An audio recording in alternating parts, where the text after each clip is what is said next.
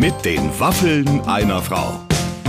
Ein Podcast von Barbaradio. Liebe Leute, herzlich willkommen zu unserem Silvester-Spezial mit den Waffeln einer Frau. Heute mit einem Top, Top, Top, Top, Top Triple-A-Wahnsinnsgast, nämlich Guido Maria Kretschmer. Unser äh, Pod äh, Podcast-Spezialist und Mitarbeiter Clemens ist noch ganz beseelt, Ach. nachdem wir gemeinsam äh, dieses Interview ja. uns angehört haben. Meine, diese Silvesterfolge, ähm, es, es wird Champagner getrunken, stilecht. Ja. Und ähm, wir erfahren ja wirklich sehr, sehr viel. Also Guido Maria Kretschmer auch in wirklichen Plauderlaune, also von Kindheitserinnerungen über ähm, 14 äh, Leute hat er zu Weihnachten da und sie schlafen, äh, übernachten alle bei ihm. Man kriegt so ein bisschen ja. so ein Bild wieder erlebt. Es ist so eine Mischung aus unfassbarer Sympathie und gepflegtem Größenwahn, mhm, finde ja, ich. Ja, so kann man Oder? gut, so kann man sagen. er hat am Ende dann so ein bisschen zusammengefasst, da frage ich mich so ein bisschen, ob du damit d'accord gehst. Er hat am Ende gesagt, Barbara, ich wusste ja gar nicht, dass wir uns so ähnlich sind und so viele Gemeinsamkeiten haben. Ja, das haben wir wirklich. Ich glaube, unsere Art aufs Leben zu gucken ist sehr ähnlich. Ähm, ähm, beide aus einem sehr glücklichen und liebevollen Hause kommend irgendwie so, so Schritt für Schritt gegangen. Aber ich glaube, der Guido hat mehr Ehrgeiz noch als ich. Also der, mhm. glaube ich, hatte noch eine größere Vision. Ich bin mehr oder weniger so mehr so durchgestolpert. Aber ich glaube, wie wir jetzt so mit unserem Leben umgehen und wie wir so auf die Dinge gucken, das ist sehr, sehr ähnlich tatsächlich. Äh, übrigens noch als kleiner Tipp, falls ihr hört, ihr solltet euch schon mal zwölf Trauben zurechtlegen, damit ihr nachher äh, mitmachen könnt, wenn ihr ein äh, sehr ja. schönes spanisches Ritual macht. Ja. Das noch, noch kurz als Tipp. Das noch als Tipp tatsächlich. Ähm, wenn ihr noch irgendwie Einflussmöglichkeiten habt, nehmt euch kleine Trauben. Aber dazu später mehr. Und jetzt geht es los mit meinem Gespräch mit den Waffeln einer Frau heute mit Guido Maria Kretschmer. So, wir sind schon mittendrin, liebe ja, Freunde. Herzlich willkommen heute bei mir in der Show in unserem Silvester-Spezial. Guido Maria Kretschmer. Du bist wirklich hier. Hallo mein Schatz, ich, ich freue mich, dass ich da bin. Ne? Wenn die Leute dich sehen würden hier mit dem Glitzer. Ah, die können dich ja sehen. Naja, teilweise kann man mich sehen. Man kann mich nur für Hören. Den, ich trage das alles für den Trailer. Es wird dann ein sehr schöner Trailer ah. geschnitten, mit dem wir unsere Show natürlich rauf und runter bewerben. Und ich trage das jetzt. Ich kann es aber nicht, ich kann es nicht ausschließen, dass ich es nicht später nochmal ausziehe, weil es ist praktisch, es ist, es ist wie ein Müllsack. Es ist nicht atmungsaktiv. ein luxuriöser Müllsack, muss man sagen. Guido, dass du hierher gekommen bist. Ich weiß es so sehr zu schätzen, weil wir haben uns letztens getroffen, als du deinen einjährigen Geburtstag ge äh, gefeiert hast und ich meinen vierjährigen für unsere beiden Zeitschriften.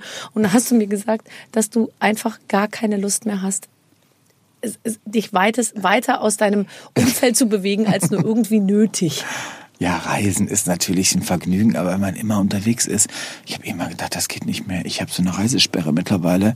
Ich kann kaum noch einen Koffer sehen. Wenn ich nur einen Ausdruck sehe von irgendeinem Ticket, ich fliege ja auch schon gar nicht mehr. Ich bin ja sowas von. Aber du hast doch sowieso Flugangst. Bist du nicht sowieso Ja, aber ich bin so, immer geflogen. Ja, ja, ja, ja, ja. Gefahren bist auch mit dem Auto? Immer, immer Fahrer, immer mich unterwegs äh, mit dem Fahrer. Aber ich bin sehr viel geflogen auch. Ich habe ja jeden Flugabschnitt meines Lebens behalten. Seitdem ich ein kleiner jung, ich habe mein erstes Ticket ja alleine gekauft mit 14 allein nach Mallorca. Und ich habe diese kleinen Abschnitte, die man bekommt, die behalte ich, die ganze Flüge war in der Hand, halte mich daran fest und nachher schreibe ich drauf, wie es war. Und das ist so eine so eine Marotte geblieben. Oh und als ich jetzt umgezogen bin von Berlin nach Hamburg, da ist mir die Kiste runtergefallen und ich dachte die gesamte CO2-Bilanz der letzten Dann lag Jahrzehnte. ich da und dachte mir, was ist denn hier los? Und habe ich so angefangen, Dinger zu lesen und ich konnte mich erinnern, Frauen neben mir erbrochen oder Prostituierte auf dem Flug nach Brüssel getroffen und so oder Schönes nie wieder geflogen, Turbulenzen über über, über Chat oder so. Also ich habe alles noch gehabt und ähm, deswegen weiß ich, wie viel ich gereist bin und denke jetzt so, nee, Freunde, ich bin, ich will nicht mehr so viel reisen, deswegen bin ich auch nach Hamburg gezogen. Du hast auch, ja, weil du, warum bist du nach Hamburg gezogen? Hier war doch alles gut, du warst ja in Berlin. Es war alles gut und so, aber ich war doch so viel in Hamburg, weil ja äh, mein, meine Agentur ist ja in Hamburg und ich bin ja durch Otto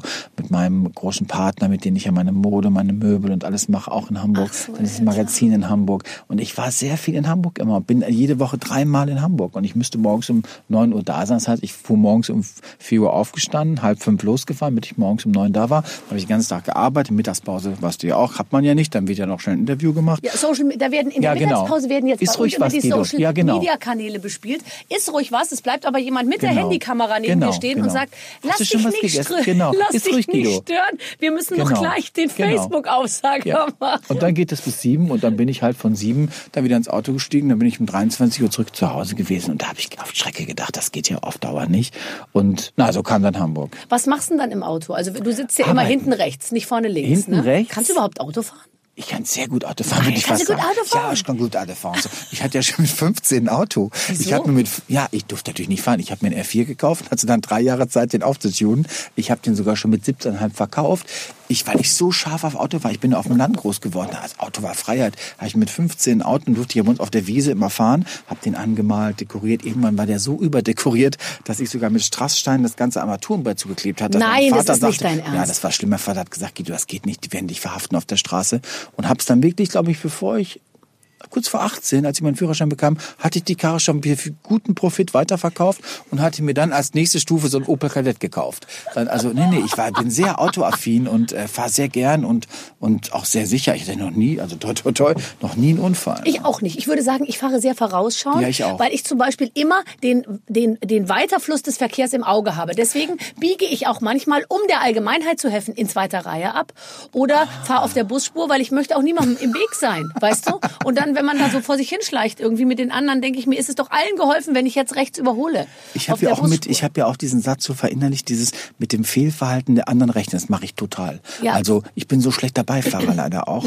Aber ich muss ja mit meinem Fahrer und dann schreibe ich halt hinten Texte, lese, mache Mails, guck Filme, wie bescheuert Filme im Auto, Mhm. immer Filme. Im Stau ist mir egal, denke ich, ach komm, noch mal zum 112. Mal Downton Abbey und so. Ich kann ganze Passagen nachsprechen, weil ich das immer wieder sehe. Besonders, ich gucke auch gerne die Manns als Dreiteil, habe ich 180 Mal gesehen. Ich kann ganze Passagen wirklich als Hörspiel nachsprechen. Und weil ich so gerne dann ein bisschen was sehe und dann rausche ich, Ich durch die finde ja Nacht. auch in so ein Auto einzusteigen und zu wissen, ich habe jetzt zwei Stunden Ruhe.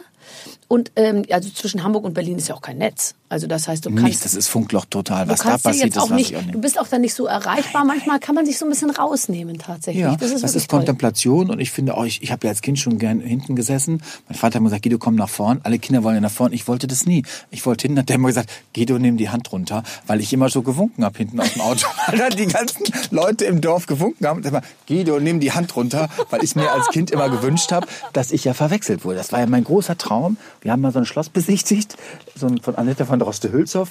Und ich habe geheult und geheult und war mir sicher auf der toll. Mhm. Das ist Rückfahrt. deine eigentliche Heimat. Ja, dass ich verwechselt wurde. Ich sag, Mama, ihr dürft nicht traurig sein, wenn die mich abholen und so. Ich habe mir das jahrelang eingebildet und deswegen habe ich auch gerne hinten gesessen und deswegen kann ich heute noch gut hinten im Auto sitzen. aber ich das nie ist vorne einsteigen. wirklich lustig, dass du das erzählst. Mein Vater war ja Musiker, ja, und, der hat ganz viel so Kammermusik gemacht. Und Kammermusik wird ja häufig, häufig in Schlössern aufgeführt. Das heißt, ich habe viele, viele Wochenenden mit dem Schubert-Oktett ähm, in Schloss Schleißheim, Schloss Nymphenburg und Schloss Dachau verbracht, ja.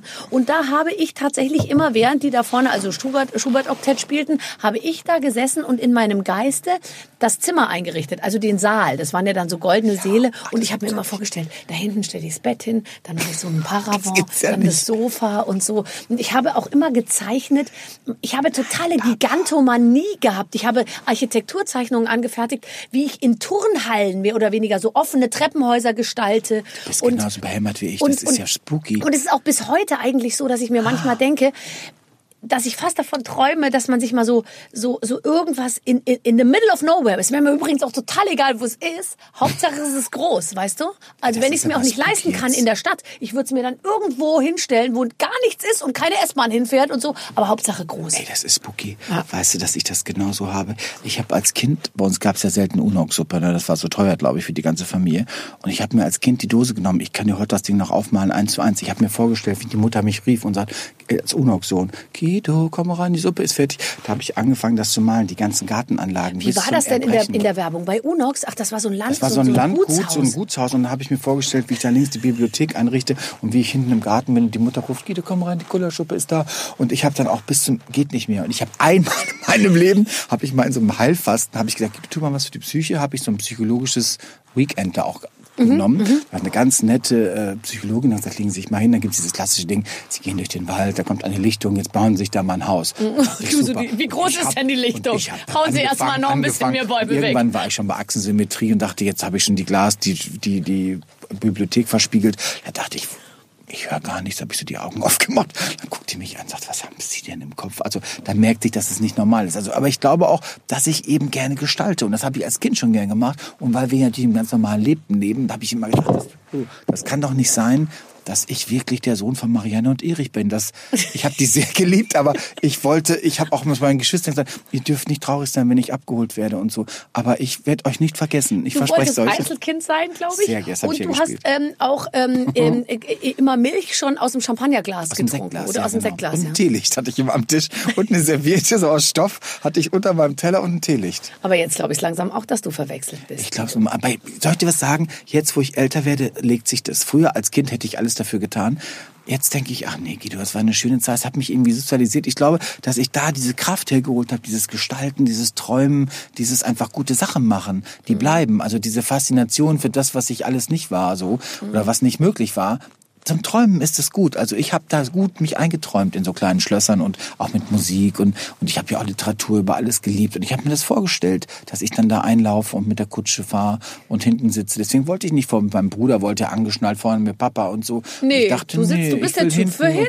Und wenn die sagen, Guido, jetzt sind wir da, steige ich aus. So habe ich es gemacht, mein Ja. ganzes Leben. Und du hast immer gewartet, bis jemand ums Auto gelaufen kam und die Tür geöffnet hat. Vorher hast du dich nicht bewegt. Guido, jetzt aber raus. Ich habe immer so ein Avon. Kannst du noch Avon? Avon Schönheit direkt ins Haus. Genau, da kam die Avon-Vertreterin und die hatte dann diese, diese Prospekte dabei und da waren immer so ganz schöne Frauen drin mit so langen Haaren, die dann so geschminkt waren und das habe ich mir immer so durchgeblättert und wusste immer, auf Seite 7 kommt die, diese und dann habe ich mir gesagt, so sehe ich aus. Habe ich immer mit meiner Freundin, so sehe ich aus. Und dann haben wir uns da so reingeträumt tatsächlich. Ich glaube auch, das Träume ist die, das A und O. Und ich glaube, ich, ich bediene mich heute noch aus all den Sehnsüchten. Und deswegen glaube ich, bin ich auch so nah bei den Menschen, weil ich genau weiß, wie das ist, dass man sich was wegträumen kann. Aber das habe Und ich auch. dass Ich man meine, sich das Leben schöner wir macht. haben eine, eine, eine wirklich kleine Doppelhaushälfte äh, bei München gehabt und ich bin da jeden Morgen und Abend die Treppen runtergekommen. Es waren genau elfeinhalb Stufen. Eines war so eine halbe, da begann dann schon der Teppichboden und da bin ich die Treppen runtergelaufen wie Crystal Carrington.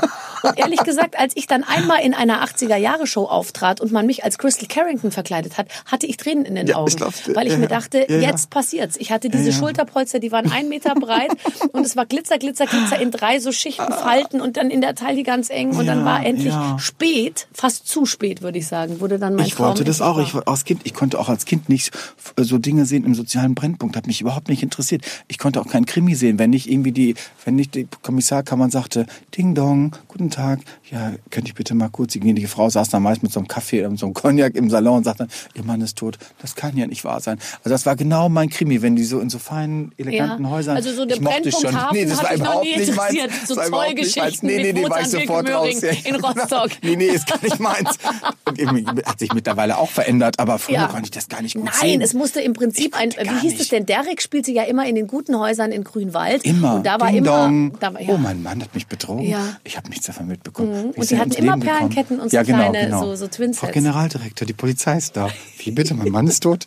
Das passt mir aber gar nicht. Also, das, ja, aber gar nicht. aber ich fand das irgendwie schön. Deswegen konnte ich am Anfang auch schlecht RTL 2 gucken, weil ich dachte, oh, das wollte ich gar nicht sehen. Ich habe mal einmal Frauentausch gesehen, wo ich dachte, das schaffe ich nicht. Das ist zu viel für meine Seele. Nicht wegen den Leuten. Aber die Leute finde ich gut, Leute, aber ich die kann die Bude so nicht sehen. Ich konnte sind. die Bude nicht sehen. Ja, ja, ja. Das ist aber auch für Leute, die, sage ich mal, härter im Leben sind, noch schwer zu ertragen, Ja. tatsächlich. Ja, aber ich meine, äh, ja, man möchte halt einmal auch vielleicht dann sich im Fernsehen der größeren Öffentlichkeit zuführen. Äh, Das gelingt ja keinem so gut wie dir tatsächlich. Du hast mir erzählt, dass du, ähm, du hast wirklich versucht, das haben wir gerade schon kurz angesprochen, alles in Hamburg jetzt zusammenzuführen. Also alles, was du machst, im Prinzip in einem, alles aus Ja. einer Hand in einem Haus Ja, ja. auch, oder?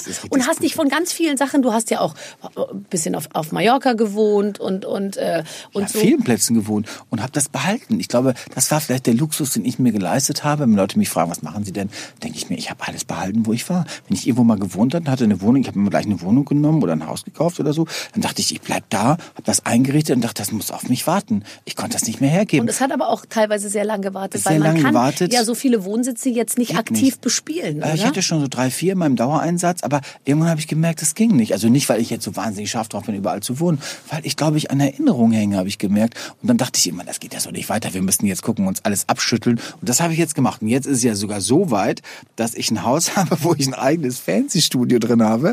Das heißt, ich könnte theoretisch, wenn ich oben in meiner Greenbox, wenn der Boden mal durchbricht, würde ich gut ins Bett schlagen. Ich falle in mein Bett, ich, ich drehe sozusagen genau über meinem Bett, was ich super finde. Ich könnte wirklich morgens mit wehender Bananen und im Bademantel, wie Udo Jürgens, sagt Frank immer, könnte ich hochgehen sagen, morgen, und setze mich dahin. Und manchmal, wenn ich jetzt drehe, ich mache ja schon seit 14 Tagen, mache ich das ja schon, ich habe mir das auch ganz hübsch gemacht und so. Und ich sitze da, guck mein schönes Haus an. Ich habe es ganz hübsch. Das ist, glaube ich, das schönste Studio, was es, glaube ich, gerade gibt. Davon ganz gemütlich, wunderschön, habe viele Sachen von überall her eingerichtet. Mein Team ist begeistert. Und dann denke ich manchmal, wenn ich jetzt denke, oh, jetzt ist mir aber zu viel, dann gehe ich in den kleinen Pausen, die ich habe, gehe ich einen Schritt weiter, lege mich auf meinen Teppich in meine Halle und denke, wie schön ist, dass ich zu Hause bin. Also diese Idee, zu Hause zu arbeiten, Heimarbeit, sagt meine Schwester Ja, macht Guido ja. jetzt, wie früher, so eine klassische Heimarbeit, das mache ich jetzt. Und kommen dann manchmal auch die Hunde?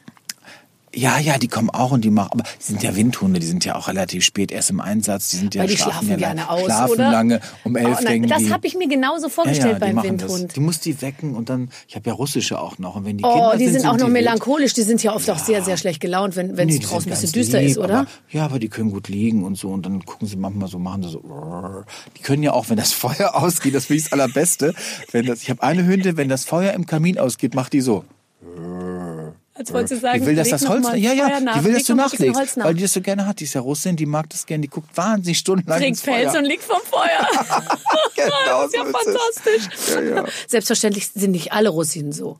Nein, äh, nein. Zumindest die mit vier Beinen, würde ich sagen. Ne? Und die eine lange Schnauze So, wo wir haben. schon mal über Russinen reden, Jetzt die vom Feuer Sekt. liegen. Jetzt wird endlich ein bisschen äh, Champagner getrunken. Ach Gott, nein. Der könnte ein bisschen kälter sein. Ich weiß, du bist Ah, ich hatte aber, nee, nee, ich hatte, ich bin gar nicht, ich habe ja schon einen halben Glühwein drin, muss ich sagen. Ja, gell? Wir haben dich ja hier schon ordentlich ne? abgefüllt, deine Zunge ein bisschen Für mich ist das wirklich viel. Ne? Ja, ja.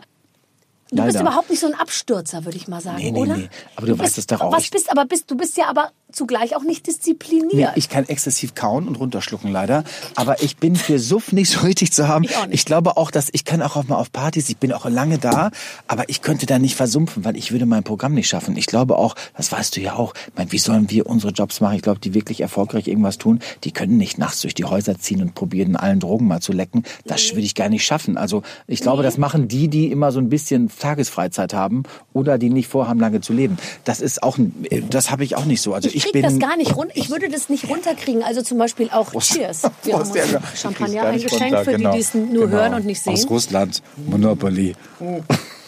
Ist das überhaupt Champagner? Sehr gut. Ich denke schon. Red ja, ja. Top. Ach so. Natürlich. Hm, aber der sieht toll aus. Das ist so ein. Piccolo, aber so ein großer Piccolo, ne? Ähm, tatsächlich ist es so, dass ich dieses, dieses, ich komme nicht über diese Grenze, Mm. lecker. mir, mir so ungesunde Sachen so, so reinzuziehen, weil ich immer denke, oh, es kann doch nicht gut sein für so meine kleine rosane, zarte Lunge. Ich habe eine sehr, sehr rosane, schöne, zarte, ganz ich habe frische gute Ohren. Lunge. Also ich muss sagen, die Lunge weiß ich bei mir gar nicht. Aber wenn ich von eins begeistert bin, ist meine Ohren. Ich weiß gar nicht, warum ich die so mag. Hat mir auch mal ein Ohrarzt gesagt, Herr Kretschmer, was haben Sie für schöne Ohren? Aber sehr empfindlich, wie mein Vater.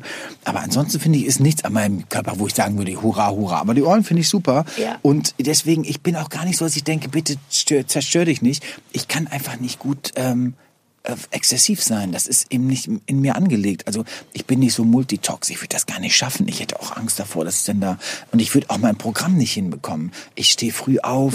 Ich habe ein festes Ding und ich hatte immer eine Vision. Ich wusste immer, was ich wollte. Ich war irgendwie immer fleißig und ich wollte auch nicht so angeknallt da rumsitzen. Nee. Und ich kenne ja in der Mode viele, viele, auch in der, in der Fashion und so. Gibt's ja so viele auch wirklich Gottes dritte Garnitur, manchmal die kämpfen und mit sich selber unterwegs sind und haben, weißt du, das schlichteste Zwirn an, aber oben ist dann irgendwie auch Sehnsucht nach was anderem. Du kannst sehr schnell verloren gehen in der Mode. Und dachte ich mal, das mache ich nicht. Auf keinen Fall. Ich habe die anderen im Fokus, zieh die an und halt mich zurück. Das sehe ich ganz genauso und ich, ich, ich, ich glaube auch, dass man hat, man muss sich seine Referenzgruppe suchen und entweder man ist ein Rockstar, der sich auch darin gefällt zu sagen, boah, ich bin so fertig, boah, ich bin so, ey, ich war so krass blau gestern und so und oder ob man ist jemand, der einfach morgens da schon wieder fit steht und sagt, so, was gibt's zu tun, wo kann ich, äh, wo kann ich, wo kann ich helfen irgendwie? Und bei mir muss ich auch ehrlich sagen, ist es, ich mache eine ganz klare Rechnung auf auf so einer Party. Ich bin ja verheiratet und lebe ja eigentlich ein sehr äh, gediegenes Leben, ja. Und dann denke ich mir, soll ich mir jetzt noch drei Gin Tonic für insgesamt 750 Kalorien reinschütten, wo ich doch viel lieber für die gleiche Kalorienanzahl eine Tüte Chips essen würde. Es bringt mich sexuell keinen Meter weiter, jetzt Gin Tonic zu trinken, weil ich weiß ja eh, mit welchem Mann ich heute nach Hause gehe. Weil es ist auch nicht so, dass ich dann so sage, es war aber so geil, es war so geil und so. Es bringt ja nichts. Ich steige eine Stunde später ins Auto und, äh, und weiß genau mit Ja, ja. wem und ich weiß, wie es endet. Und deswegen brauche ich, ich brauche das dann, äh, ich denke mir dann, warum soll ich das jetzt machen? Manchmal liebe ich das, wenn ich so auf, so auf Partys oder so Events, so ich bin ja auch selten da, muss man sagen. Ich bin ja auch jemand, der, außer ich habe eine Aufgabe da, dann gehe ich da hin, genau. sonst gehe ich da gar nicht erst hin. Manchmal bin ich ja auch so auf dem Männerklo, dann kommen dann so die Partymäuse rein, hallo Guido und so in der Pissrinne, was da alles schon jetzt gesprochen wurde und dann steht auch mal so ein Partyfrettchen neben dir und dann denke ich mir, wie die Gas geben, dann kann ich mich auch wie ein Bolle amüsieren, denke ich immer, Kinder, was, was macht ihr? so an so einem Pissoir wird ja auch entschieden, was die Nacht dann bringt, denke ich manchmal, wie schafft ihr das? Wie kriegt ihr das hin? Ja. Dann sehe ich ja, wie sie aus den Klos rausmarschiert kommen und ich denke dann immer, ach, ist das schön, dass die alle so Gas geben können und ich eigentlich eben Zuschauer sein kann. Und das rettet mich auch. Ne? Bist du nicht auch immer so glücklich, wenn du hier an der Schlange vom Felix von der Diskothek vorbeifährst und du dir so denkst, oh Gott, Gott sei Dank Viel muss ich da Spaß. nicht anstehen. Viel, Ja, Spaß. viel Spaß. Ich bin so froh, Ja, dass ich da nicht hin muss. Das, oh Gott, da anstehen mit diesem, mit diesem, mit diesem, mit der Unsicherheit, schaffe ich es heute da rein oder werden nur Teile meiner Gruppe akzeptiert und, Und andere dann wollen Freunde, dann dass man sie mit Guido kommst du nicht rein, du hast eine gute Beziehung. Und dann mache ich das natürlich auch, dass dann Leute mitkommen. Und das ist überhaupt nicht mein Weg, irgendwo zu sagen, hallo, ich bin's, darf ich mal kurz rein. Das ist ja auch, ich bin eher, also privat eher sehr, sehr gern scheu und ziehe mich so ein bisschen zurück. Und ich glaube auch, dass das rettet, sonst geht es nicht. Sonst halte ich das nicht durch. Vielleicht wird es im Alter nochmal anders werden, wenn ich dann Nee, eines das Tages in ich Rente nicht. bin. Ich glaube, es wird immer mehr so, dass man immer mehr sich besinnt auf, du, ich, ich züchte jetzt Gemüse. Ja, und, Du hast äh, erzählt, du hast Hühner und so hab auch. Ne? Hühner und mache im Prinzip da so mein, meine, meine kleine Plantage irgendwie in Charlottenburg und, und freue mich daran so wahnsinnig. Irgendwie man, aber ich, ich, äh, ich musste richtig überreden, dass ich auf eine Party überhaupt gehe, weil ich mir so denke, oh, jetzt wieder so was und dann, oh, und so. Dabei habe ich echt den Kleiderschrank voll mit tollen Sachen. Also ich bin für jede Party super vorbereitet. Ich habe nichts zum Beispiel, wenn meine Schwiegereltern kommen und wir gehen abends mal was essen, so normal, dann denke ich mir, oh, jetzt an. so ein Paillettenbüstchenkleid ist vielleicht ein bisschen viel mit dieser großen Schleife. Und ich habe so einen Onesie-Schlafanzug. Aber irgendwas dazwischen habe ich eigentlich nicht so richtig. Ich habe gar nicht so, bei mir ist es ziemlich dunkel. Ich habe ja so viele Klamotten durch dieses Studio, weil ich ja oben jetzt im eigenen Haus Ja. oben so meine riesen Garderobe habe, was natürlich perfekt ist. Und ich habe mir jetzt so ein mega Ankleidezimmer gekauft. Wirklich, also mein Ankleidezimmer, das ist wirklich außergewöhnlich mit so Rauchglastüren und so. Aber es ist schwierig, weil Frank die Türen nicht zumacht, habe ich gerade gemerkt. Morgens lässt er immer die Türen Und das offen. zerstört den ganzen Look. Ich sag, Frank, mach doch mal die Türen zu. Und sagt der Guido, bitte, jetzt haben wir doch schon Glastüren. Und dann haben wir auch so ein Lichtsystem eingebaut, das ist wie so Raumschiff Enterprise. Aber ganz, du machst die Tür schön. auf und das Licht geht an. Es mein ist immer Traum. an, aber das ist, hat überall so Lichtleisten. Du schreist, wenn du das siehst. Das ist wirklich so schön. Meine Mutter hat gesagt, was ist denn das da für eine Kammer des Schreckens? Weil ich überall auch so Glasspiegel gemacht habe, wie so ein Spiegelkabinett. Und das Ding ist, ich habe ja ein relativ schönes Haus hier, aber ich habe wirklich nur in einem Blick gucke ich direkt auf so ein Zimmer. Und es ist so ein Kinderzimmer von so einem Zwölfjährigen, der gegenüber wohnt, der irgendwann so Ballerspiele macht. Und der guckt die ganze Zeit jetzt in mein Ankleidezimmer, weil immer noch die Lamellen noch nicht da sind. Denke ich mal, was soll dieses Kind eines Tages denken? Ja. Das kriegt bestimmt so eine Wut auf alle mit Spiegel und die sich da sch- anziehen in schwarze Klamotten. Aber ich, ähm, ich finde so, an, so für eine Party fertig machen, finde ich schön. Ich muss es jetzt aber machen, weil mein Frank, der ist ja sehr vergnügungswillig und ich wollte gerade süchtig sagen, aber der hat jetzt verlangt, dass ich einmal die Woche mit ihm was Privates mache. Also wir gehen jetzt irgendwo hin und ich bin in Hamburg so im Einsatz, ganz ehrlich. Ich bin in den drei Wochen Hamburg jetzt mehr ausgegangen als in den letzten 14 Tagen, äh, 14 Jahren in Berlin. Ehrlich, ich war in der Oper bei Essen. Ich hatte schon auf Mittwochabend ein Black Tie Smoking, privates Abendessen in Blan Blankenese mit Krawatte und Plastron. Ich dachte es glaube ich nicht. Ich war jetzt in der Oper, ich war in, ach, wo ich überall war. Das ist ja so wahnsinnig gesellig, die Hamburger. Das hätte ich gar nicht geahnt. Und wenn das so weitergeht, werde ich jetzt auch so ein Party Lädst du denn auch Leute zu dir nach Hause ein? Ja, ja, bis jetzt noch nicht so richtig, weil wir noch nicht ausgepackt haben. Aber jetzt geht's bald los. Hast du einen großen Tisch? Oh ja, ja, zwei. Ne? Also ja, ja, ich kenn und ich habe viele Betten. Ich kriege jetzt zu Weihnachten Viele was? Betten. Ah, ja. Mhm. Ich bin ja so bettenlastig, weil ich gerne Gästezimmer habe für Leute. Wir haben jetzt 14 Gäste zum Weihnachten und alle schlafen. Also alle können gut So. schlafen mit Bad und wir sind ein kleines Hotel. Ach, das ist toll. Ja. Und dann, wenn, wenn Die ihr... Violetta, meine Hauskraft, Ja. ist schon verzweifelt. Sagt, so viele Freunde hast du. Ich habe gesagt, es kommt noch mehr. Violetta, du musst stark sein. 14 schlafen. Oh Gott, sagt sie. Ja.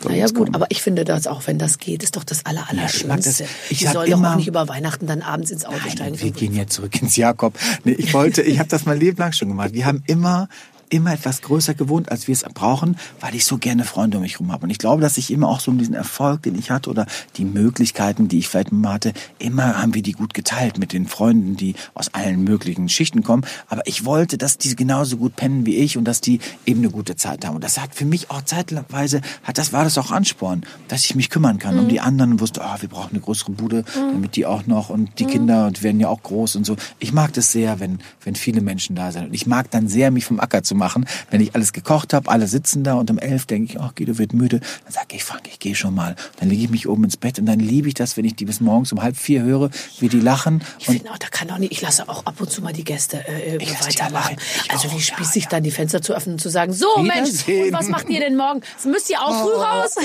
Ja, nee, genau. nee, nee, ich gehe auch nach oben. Das macht Ich mir auch. gar Und nichts. ich mag das, weil Franke eh bleibt. Ich mag das gern, wenn ich das dann so Ich höre. auch, wie als Kind früher, Ja, wenn, wenn die. Eltern sich Ja. äh, irgendwie unterhalten haben und es wurde gelacht und Ja, so. ja, ich finde das wunderbar. Nur meine Eltern haben früher immer so Faschingspartys gemacht, da wurde Rod Stewart gehört immer und so. Und das, Dein Vater habe ich übrigens sehr gemocht. Ich habe ihn ja auch auf dem Klo kennengelernt, auf Männerklo. Mein Das fand du sagst ja, an der Pissrinne entscheidet sich einiges. Und da hat er gesagt, Guido, schön, dass ich Sie mal treffe. Ich bin der Vater von Barbara. Da dachte ich, das gibt's ja nicht und so, ne? Ja. Beim Urinieren und ganz nett hat er von dir gesprochen. So ein netter Mann. Das Ja. Ist auf, ja, und dann kann ich mir gut vorstellen, dass der auch, der war bestimmt gesellig, oder? Dein Vater? Mein Vater sehr, aber natürlich und die treibende Kraft bei uns meine Mutter, glaube ich. Also ich denke, das ist so wie in, in vielen.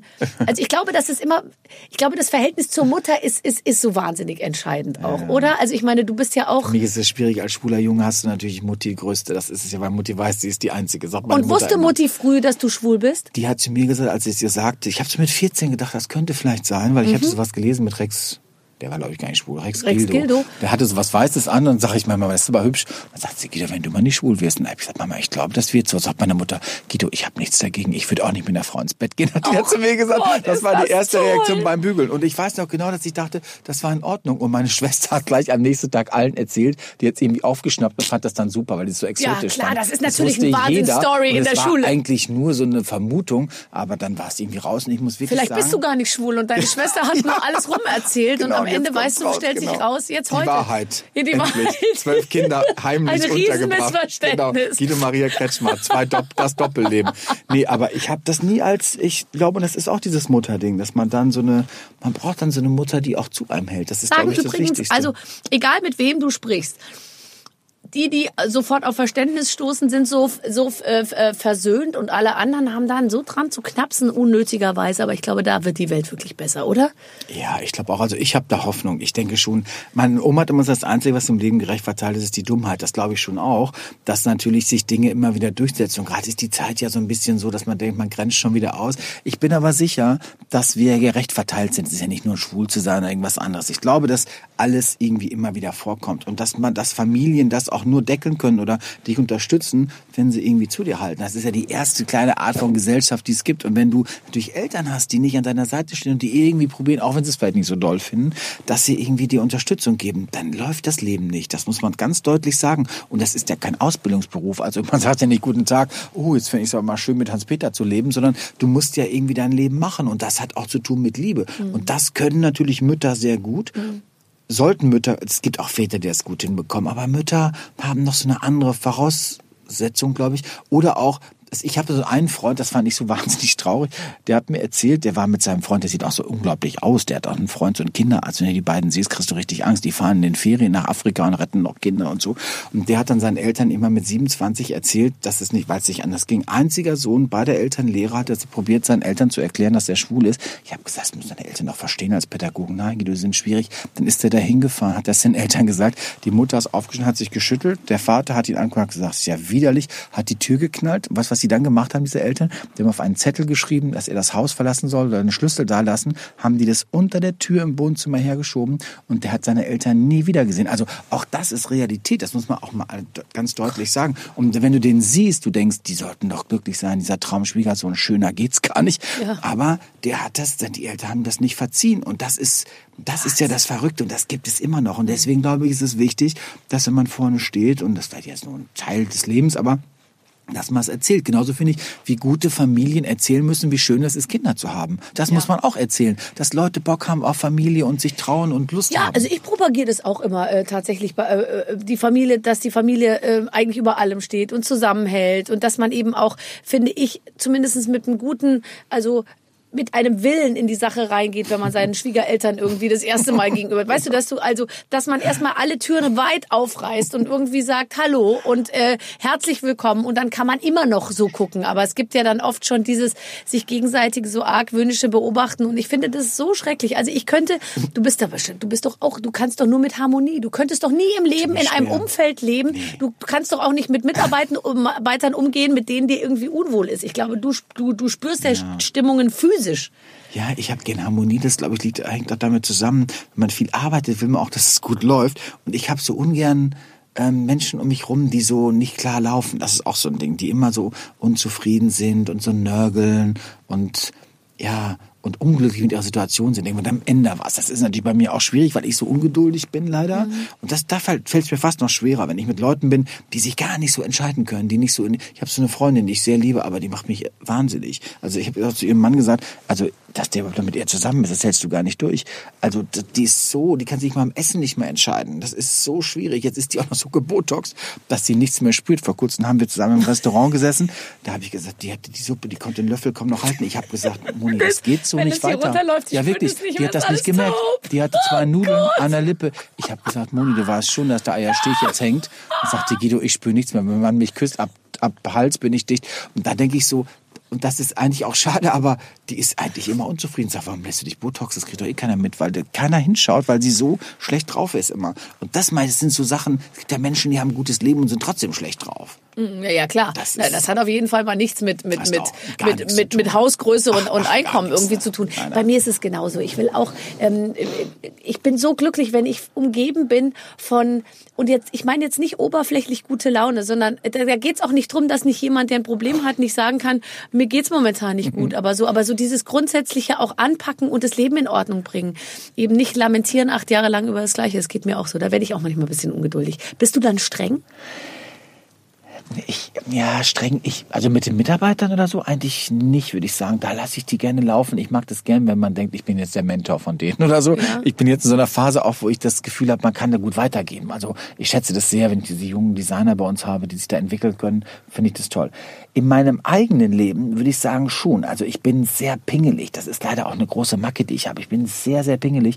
Und der Frank sagt immer, wenn ich nach Hause komme, denke ich, warum sind die Blumen denn verschoben? Sagt der Frank immer, Guido, wir leben hier, wenn du nicht da bist. Und das finde ich ja eigentlich nicht so schön. Ich möchte, dass alles wieder auf Null geht. Das finde dass ich es genauso aussieht. Michael Michalski war hier, der hat mir erzählt, wenn er aufs Klo geht und er Ja. hat Gäste, dann verschieben die, um ihn zu ärgern, die Bücher aus dem rechten Winkel und verschieben die Kerze ein bisschen nach rechts. Und dann kommt er zurück und dann sagt er, sehe ich sofort, ihr habt die Kerze verschoben. Dann geht er hin und schiebt sie wieder zurück. Ja, ja, ja. Ich Also auch die Jacken dann weg und so, wenn die da rumliegen. Aber das ist, glaube ich, auch, vielleicht das hat auch mit Gestalten auch zu das tun. Auto vor der Tür weg, weil ich das so schön finde, wenn da kein Die Auto Auffahrt ist genau-. Nein, eine Auffahrt haben wir nicht. Die Blätter. Nee, nee, nee, hab- bei uns steht immer ein Dixie-Klo vor der Tür, weil ständig Bauarbeiten irgendwo stattfinden. Ich Wirklich, jetzt es zwei ist alles so Einfahrten. schön und ich habe die ganze Zeit immer ein Dixie-Klo vor der Tür und immer so Paletten mit irgendwelchen Baumaterialien im Eingang. ja. Ich denke mir immer, das muss sich doch jetzt alles mal auflösen. Irgendwann muss doch mal alles Im verbaut Mai sein. bin ich durch, bei mir auch im Mai ich habe schon den durch. Bauarbeitern angeboten, sie können bei uns aufs Klo gehen, dass dieses Klo nicht Das habe ich mit meinen steht. gemacht. Meine haben ein warmes Klo im Keller. So ein Übergangsklo habe ich gebaut. Hat der Architekt gesagt, das müssen Sie aber nicht machen, Herr Katschmann. Ich habe gesagt, doch, doch, doch, sag ich. Das ist mir lieber. So ein türkiser Dixie-Klo vor meinen Rotterdenderen, das schaffe ich dann auch nicht. Ne? Ich habe auch gesagt, können Sie vielleicht die Werbung runternehmen? Ich habe so eine ganz nette Baufirma, die haben an dem Bauzaun, haben die mir jetzt so ein gelbes Plakat gemacht. Ich habe gesagt, das muss doch nicht sein. Meinte, doch, das muss man als... Äh, Ja, klar, das musst du nachweisen, sag, wer da das reicht baut doch so ein was. kleiner Zettel hinten Ja. rechts. Nee, nee, aber... Nee, ich du hast mir die mal erzählt, da musste ich so lachen, als du dein erstes Haus in Mallorca gekau gekauft hast und da hast du dir richtig was gegönnt und da fandest du weißen Kies so ordinär. Mm. Kiesweg, aber Kiesweg habe ich nur wegen Marlies Möller. Ich habe als äh, Teenie mal gelesen, in der, in der stand im Stern, wenn Marlies Möller morgens die Augen aufmacht, dann ist es erst dann, wenn eine irgendeine Frau Müller über den Kiesweg geht, dann ist es so ein Geräusch, wirst du ja sofort wach. Das ist ja im Grunde wie Alarmanlage, muss man Ja. sagen. Mein Nachbar nämlich auch einen Kiesweg. Da dachte ich, Kiesweg, Mama, ein Kiesweg. Bei uns Hause war es gar nicht möglich mit unserer Sandkuhle, wo ich groß geworden wurde. Da gab es gar keinen Kies. Als ich mal vor vielen, vielen Jahren im Urlaub war mit Frank in Indien, dann so eine Reise gemacht habe, haben meine Eltern, so süß, haben mir einen zwei, drei LKWs, nämlich einen Mallorca, Kies eingekauft und das ohne Spanischkenntnisse. Graba, graba, hat meine Mutter immer nur gesagt. Und dann haben meine Eltern mit meiner Tante zusammen, meinem Onkel, die auch zu Besuch waren, haben die die ganzen Ferien, drei Wochen lang, haben die Kiessäcke aufgeschnitten Nein. und haben mir diese 86 Meter lange Einfahrt, richtig, ich hatte ja richtig mit Pfefferbäumen, haben meine Eltern mir einen Kiesweg gemacht und ich komme da an, weißt du, das war das Größte für mich, also Ich habe jahrelang gedacht, Mama, ne, Graber. Und der war Mutter du hast sagen. gesagt, der war, der war eben nicht weiß. Der war gräsch. Der war ne? gräsch, ja. Gräsch. Und dann so kleiner Kiesel, dass man auch noch, also, und es gab ja früher noch kein Gebläse, man musste ja alles mit, wie viel, dann unter Pfefferbäumen, weißt du, was ich da zu tun hatte? Ich habe mir Gartenhosen genäht mit Riesentaschen, dass ich immer die Blätter aufnehmen konnte vom Kiesweg. Ich, und auch wenn Gäste kamen, habe ich den ganzen Kiesweg und dann habe ich die am Tor unten abgeholt und dann kamen die mit den Rollkoffern und haben dann ihren Rollkoffer, Nein. schön, dass ich da bin. Nee, und haben das da durchgezogen. Durchgezogen nee, da bis wirst du um, sauer. haben mir den da wirst Weg gepflückt. Das verstehe ich, da, da, da, da gehen Freundschaften nicht. Ich sag, dran. tragen, tragen. Tragen, tragen. Ich habe mal gesagt, da gehen eure Rollen kaputt. Ich wollte ja auch nicht so pingelig sein zu sagen, was habe ich denn hinter Leuten hergehakt dann so manchmal, ne? Habe ich schon erwähnt, dass ich eine Kofferkollektion mache? Hast du mir Der erzählt? rollt auch über das hast du mir Kies. erzählt? Ja, genau. Aber das nur nebenbei. Der lässt keine Spuren, der schwebt über den Kies. Genau. So, wir wollen Die ein Spiel spielen, aber jetzt, Ja, hold on to your seat, mein Spiel ist weg. Ach du Scheiße. Ah nee, hier ist es. Ich hab's, Entschuldigung, hier ist es. Ich weiß nicht, was es für ein Spiel ist. Habe ich, haben wir es das das besprochen. Surprise? Nee, ja, ich- weiß es selber nicht. Pass auf. kommt, ne? Also- Hallo Guido, hallo Barbara. Normalerweise kommt an dieser Stelle ja immer ein Spiel. Aber da wir heute eine ganz besondere Folge haben, nämlich die Silvesterfolge, muss Oh. natürlich auch etwas Spektakuläres her. Guido hat längere Zeit in Spanien gelebt und könnte unseren heute, heutigen Silvesterbrauch vielleicht kennen. Es geht ums Traubenessen in der Silvesternacht. Ja, ding, Kennst dong. du? Natürlich rote Wäsche, ich springe übers Feuer, wir machen das immer noch. Wir machen alles echt, la vida España. Nee, wir haben, oh, ich habe rot, ich habe einen roten Tanga als Silvestermann. Ich hasse das wie die Pest, aber du musst rote Wäsche tragen in Spanien. Du musst über eine Kerze springen, du musst bei jedem Glockenschlag und dann gucken alle Fernsehen. Immer habe ich Fernsehen geschaut nachts und dann kommt die spanische Moderatorin. Ahora es los últimos momentos del año 19. Und dann kommt Ding, da musst du, und das sind, die haben, die nennen wir Uvas. In Spanien sind das ja Uvas, die Weintrauben. Aber das sind viel zu große jetzt, die wird's ersticken. Also ich habe das mal erlebt, wie eine Münchner Freundin von mir, die gut auf Suff ist, die ich sehr, sehr liebe, aber, und die hat gesagt, was macht ihr hier mit den Weintrauben? Ich sag, bei jedem Glockenschlag eine rein. Du, die hatte beim dritten Schlag, war die schon kollabiert. Und das Frank hat dir vorher gesagt, du musst es runterschlucken, weil sonst hast du Pech. Also hat die sich die ganzen zwölf Kollegen da reingedrückt und dann haben wir die wirklich fast reanimiert. Buschi, Buschi und so. Nee, also, und deswegen nehmen wir ganz kleine Weintrauben nur, die Soll ich sie dir Moschkatelltrauben. kurz in, die- in Hälfte beißen? Ich kann aber, ich, ich ich, ich mache da kleine Stücke, genau. Aber das sind große Dinger, das ist ein Also, ähm, großes gemeinsam Ding. starten wir mit euch das Jahr 2020. Nämlich in Spanien wird in den letzten zwölf Sekunden vor dem Jahreswechsel je Sekunde El eine Weintraube. Daher bitten wir euch jetzt, zwölf Weintrauben zu nehmen, damit wir die letzten zwölf Sekunden mit euch zelebrieren können. Im Anschluss noch schnell ein Glas Sekt in die Hand und anstoßen. Denn nur so gibt's Glück im neuen Du musst noch über die Kerze springen, das machen wir aber nicht. Wir können Teelichtchen stellen. Okay. Okay. Du hast ja immer eins Wer davon. macht denn den Gong? Ey, Warte. zwölf Habt ihr, wird der Gong eingespielt? Das schafft Wirklich? kein Mensch. Du erstickst, ich erstick ihm meine Freundin Fuschi. Später wird der eingespielt. Okay. Genau. So. Okay, Das okay. machen wir in der Post-Production. Okay. Und dann siehst du die Uhr und dann ganz Spanien hat dann einen kleinen Teller in der Hand und guckt auf die Uhr und dann nicht anfangen, noch nicht anfangen, immer Okay. das gleiche Elend. Und Also. dann macht irgendwann Y ahora Ding Gong Ähm, Cinco Seis sieben, sechs, Siete Ocho Nudeln, ähm, Diät, ähm, Reise, dafür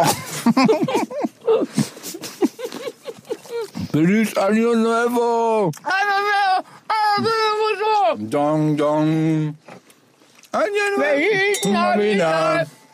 Feliz Navidad! Feliz Navidad!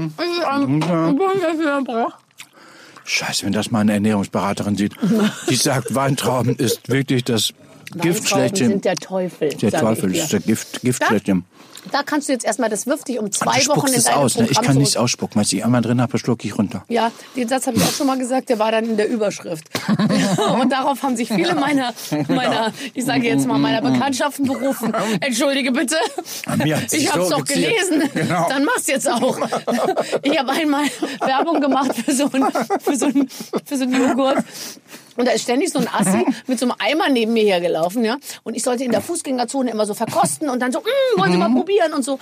Und ähm, ich, ich habe aber, ich habe 25 Eimer, also Becher dieses Produkts, ja, ähm, selbst gegessen. Und er hat immer gesagt, willst du es nicht ausspucken? Ich so, oh, ich hab's schon wieder geschluckt. Ich auch. Ich wollte es immer, ich wollte es war 16 fest Flaschen. Actimel getrunken beim Werbedreh. Dann du machen Wasser rein, sag ich, nein, ich finde es lecker. Ja. Also ich habe das mit Banane, mit Kirsch. Okay, am Abend muss ich sagen, ging es mir auch nicht mehr so gut. Es war doch ein bisschen Da war viel. die Darmflora dann irgendwann doch mal am, am, am, an der Aber ich fand Grenze. das lecker. Es war für mich wie Saft so oder Milch, ne? Ich finde auch, Nein. also bei mir ist es auch, ich habe ja oft für Lebensmittelhersteller Werbung gemacht und muss sagen, was mal im Mund ist, ich krieg's einfach, auch. ich denke, dann kommt Ich jetzt kriege heute noch Tantiemen dafür, weil ich habe gesagt, könnt ihr mir nicht mal eins machen mit Granatapfel und Ingwer? Haben die gesagt, machen wir. Das, das verkauft sich wohl extrem gut, weil ich das auch so lecker finde. Ich trinke ja nach wie vor Actimel. Und wenn ich heute noch im Supermarkt stehe, mal, da sagen die, oh, du musst noch Actimel holen. Also ich meine, das war wirklich eine Werbebotschaft. Ne? Aber oh, aber die war ein Traum. Ich habe seit, seit drei Monaten keine Zuckerfrucht Ja, mehr du kriegst gegessen. jetzt einen richtigen, also ein richtiges High wahrscheinlich gleich. Du, du kommst jetzt gleich, du musst, wir müssen jetzt aufpassen. Wie Runners High, Ja, ne? Das, genau. ist so ein, das habe ich noch nie erlebt. Ich wollte ich, gerade ne? sagen, das Runners High kennst du aber auch nur Nee, vom Lesen, leider. oder? Ja, ja, naja, das habe ich nie gehabt. ne. das passt, ich finde auch so, ohne Ziel rumzulaufen, schwierig. Das muss ich leider auch sagen. Ich mache auch nur Bergwanderungen, wenn ich ganz sicher weiß, dass die Hütte offen hat.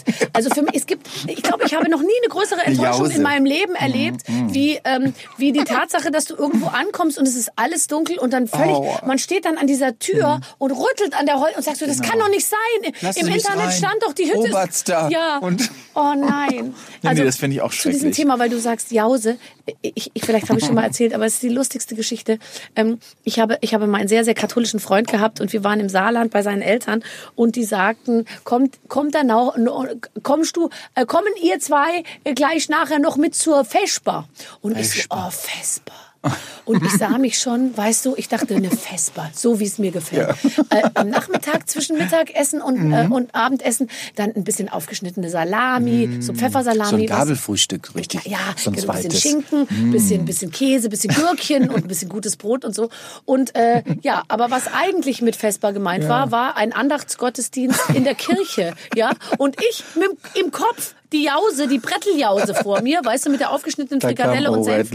Finde mich wieder auf einer Holzbank irgendwo im, im äh, so und jetzt fällt mir noch eine lustige Geschichte ein, die muss ich dir jetzt erzählen. Das fällt, fällt mir gerade ein, da musst du auch drüber lachen. Ein sehr lustiges schwules Pärchen kennengelernt am Wochenende und der eine davon ist Opernsänger und der meinte, er hätte in München gearbeitet und hätte eben als Amerikaner den Münchner ähm, Dialekt nicht so richtig verstanden und da war ein Münchner Regisseur und der hat immer zu ihm gesagt, du und wenn du dann das gesungen hast, dann gehst du darüber, gell? Und ähm, und gell, dann gell, dann kommst du hierher und dann stellst du dich dahin, gell? Und so und dann hat er zu mir gesagt, und ich war so etwas offended, weil ich dachte mir, warum er sagt in jedem Satz gay zu mir?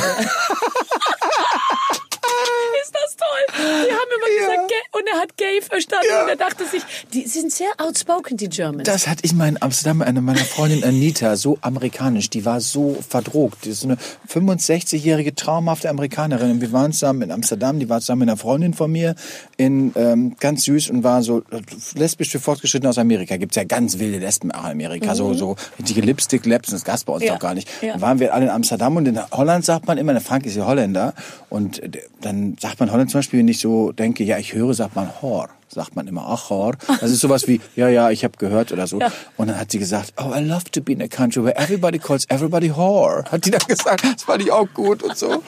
Dann, ja, gut. Ähm, Das ja, zum Thema. Ist ja lustig. Bist du, bist du gläubig? Ach, je älter ich werde, desto mehr macht das Klick bei mir. Also ich würde schon sagen, ich bin eigentlich ein sehr gläubiger Junge. Ähm, und ich habe früher gedacht, ich, ich schaffe mir so eine Religion, meine eigene, ich glaube an das Gute. Ich merke, je älter ich werde, desto mehr bin ich doch irgendwie gehalten in so einem Gefühl, dass jemand über mich wacht. Und das ist vielleicht so, ich habe es mal ganz schön erzählt, glaube ich, letzte Woche jetzt auf einer Party, jetzt auf wie Partys in Hamburg. Da wurde ich auch gefragt und da habe ich, ich war so, als ich im Internat, ich bin ja Internatskind und ich bin dann dahin gebracht worden aus der großen Familie, weil ich mir immer gewünscht, Einzelkind, dann wollte ich mir Internat gewünscht, habe ich auch bekommen. Als ich dann da war, dachte ich, ach du Scheiße, wo sind sie alle am Abend? Und ich bin dann auf dem kleinen Schulhof gesessen und dann kam ein Jesuitenpater und hatte dann so einen Arm um mich gelegt, also wirklich in guter Absicht, muss man sagen, also ich wurde nie missbraucht.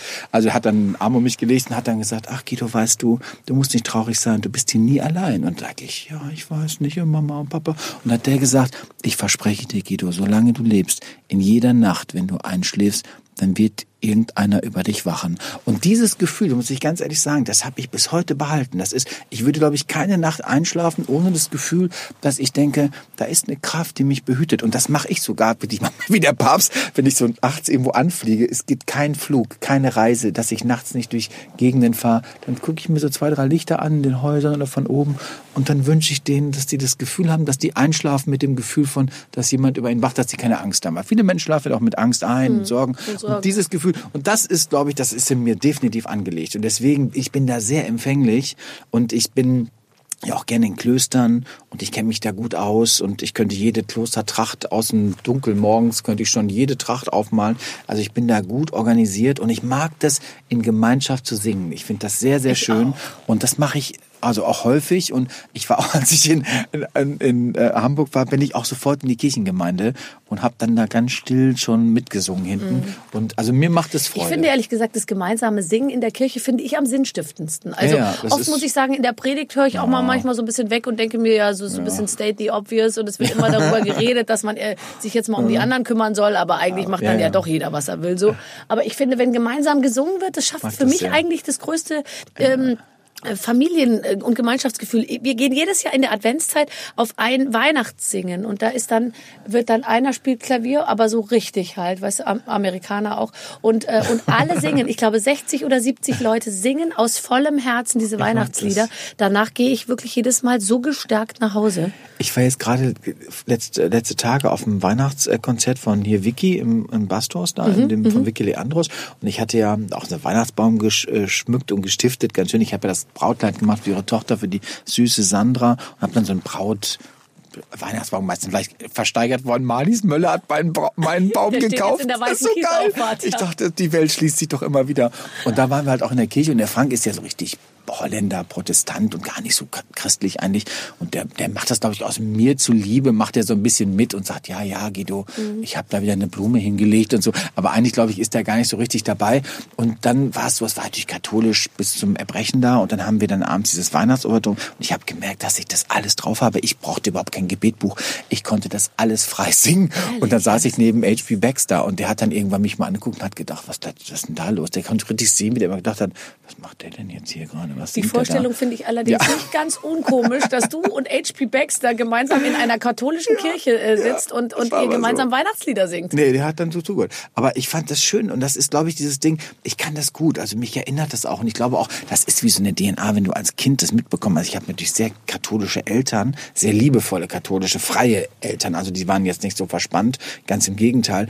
Aber ich habe das als Kind erlebt und ich glaube, wenn du es erlebt hast, das, das ist wie Patex, das klebt an mhm. dir. Du kriegst das nicht, du kannst dann nicht Buddhist werden oder man, so. Nein, das aber man kann das, man kann doch sich das Beste im Ausnehmen, Prinzip genau. da rausnehmen ja, ja, genau. und irgendwie bei seinen Wurzeln bleiben und trotzdem ja jetzt nicht ja, zu allem genau. irgendwie Ja und Arm sagen und so. Das finde ich gut. Ach Guido, ich sag's ungern, aber unsere Zeit ist. Ach, das geht so wahnsinnig schnell. Ja, ne? ja, und wir haben gerade erst angefangen. Ach Gott, mit dir könnte ich, ich, mit dir ja, könnte ich ne? noch mal, sage ich jetzt mal. Ja, ich bin erstaunt, dass wir uns so ähnlich sind. Ich wusste es immer ein bisschen, aber dass es so extrem ist, hätte mhm. ich nicht gedacht mit dem ganzen Einrichtung, Einrichtungswahn. Mhm. Aber gut, mein Schatz, es war sehr schön, ne? Und ich bin mhm. wirklich leicht angesoffen von dem. Wir sind, das ist eine Mischung aus Zuckerschock und angesoffen. Ja, und mit genau dieser Stimmung Dinger verabschiede ich dich jetzt in deinen nächsten Termin, was auch immer es sein mag. Katharina Thalbach und das Theater. Dann viel Tod Spaß. im Orient Express. Tschüss, Guido. Tschüss, mein Schatz, tschüss.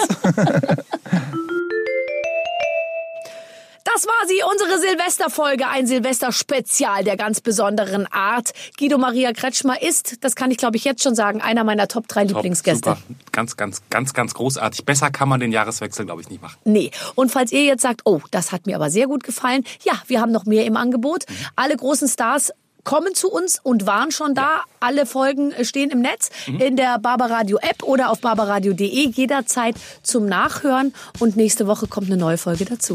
Also äh, falls ich es noch nicht gesagt habe, ein gutes neues Jahr. Tschüss. Mit den Waffeln einer Frau. Ein Podcast von Barbaradio. Das Radio von Barbara Schöneberger. In der Barbaradio App und im Web. barbaradio.de